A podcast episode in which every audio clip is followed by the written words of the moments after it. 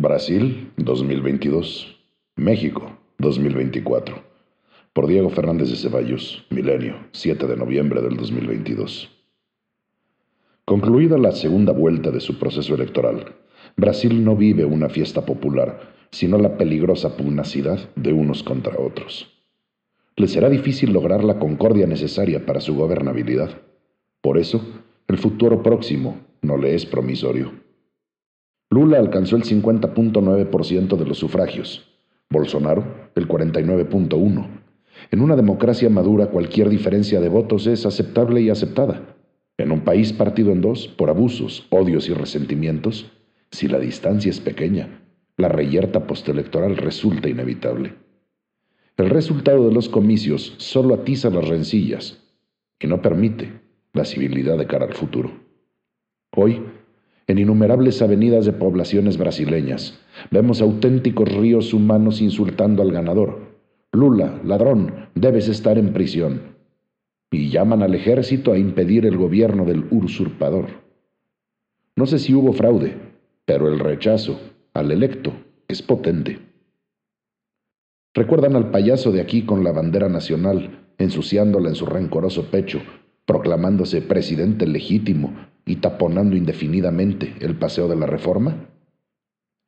Pues en aquel país, frente al cuartel general del ejército, los gritos son ensordecedores y desafiantes. Estamos aquí en paz. El PT, partido de Lula, nunca más. Nosotros somos la resistencia civil de Brasil. Acabaron con Venezuela, con Chile, con Nicaragua. Es peligroso que criminales, narcotraficantes, terroristas y malandros lleguen al poder. Nuestra bandera jamás será roja. Dios, patria, familia y libertad. Y en medio de tales enfrentamientos, el partido de Bolsonaro domina el Congreso, más de la mitad de las gubernaturas, y otras instancias de gobierno. Aunque los medios de comunicación pintan de rojo la mayor parte del mapa de Latinoamérica, por estar en el poder una mayoría de gobiernos definidos a sí mismos como de izquierda, no son nada desdeñables las huestes opositoras. Eso debe tenerse presente, sobre todo porque en política ninguna fuerza está derrotada a priori, ni gana o pierde para siempre. No sabemos si el nuevo gobierno de Brasil acabará de nacer.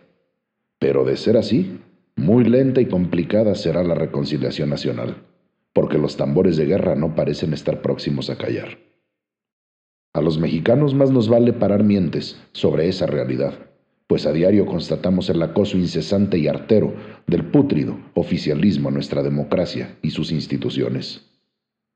Todas las calamidades nacionales, no producidas por la naturaleza, tienen su origen en la falta de respeto a la ley por parte de gobernantes y gobernados.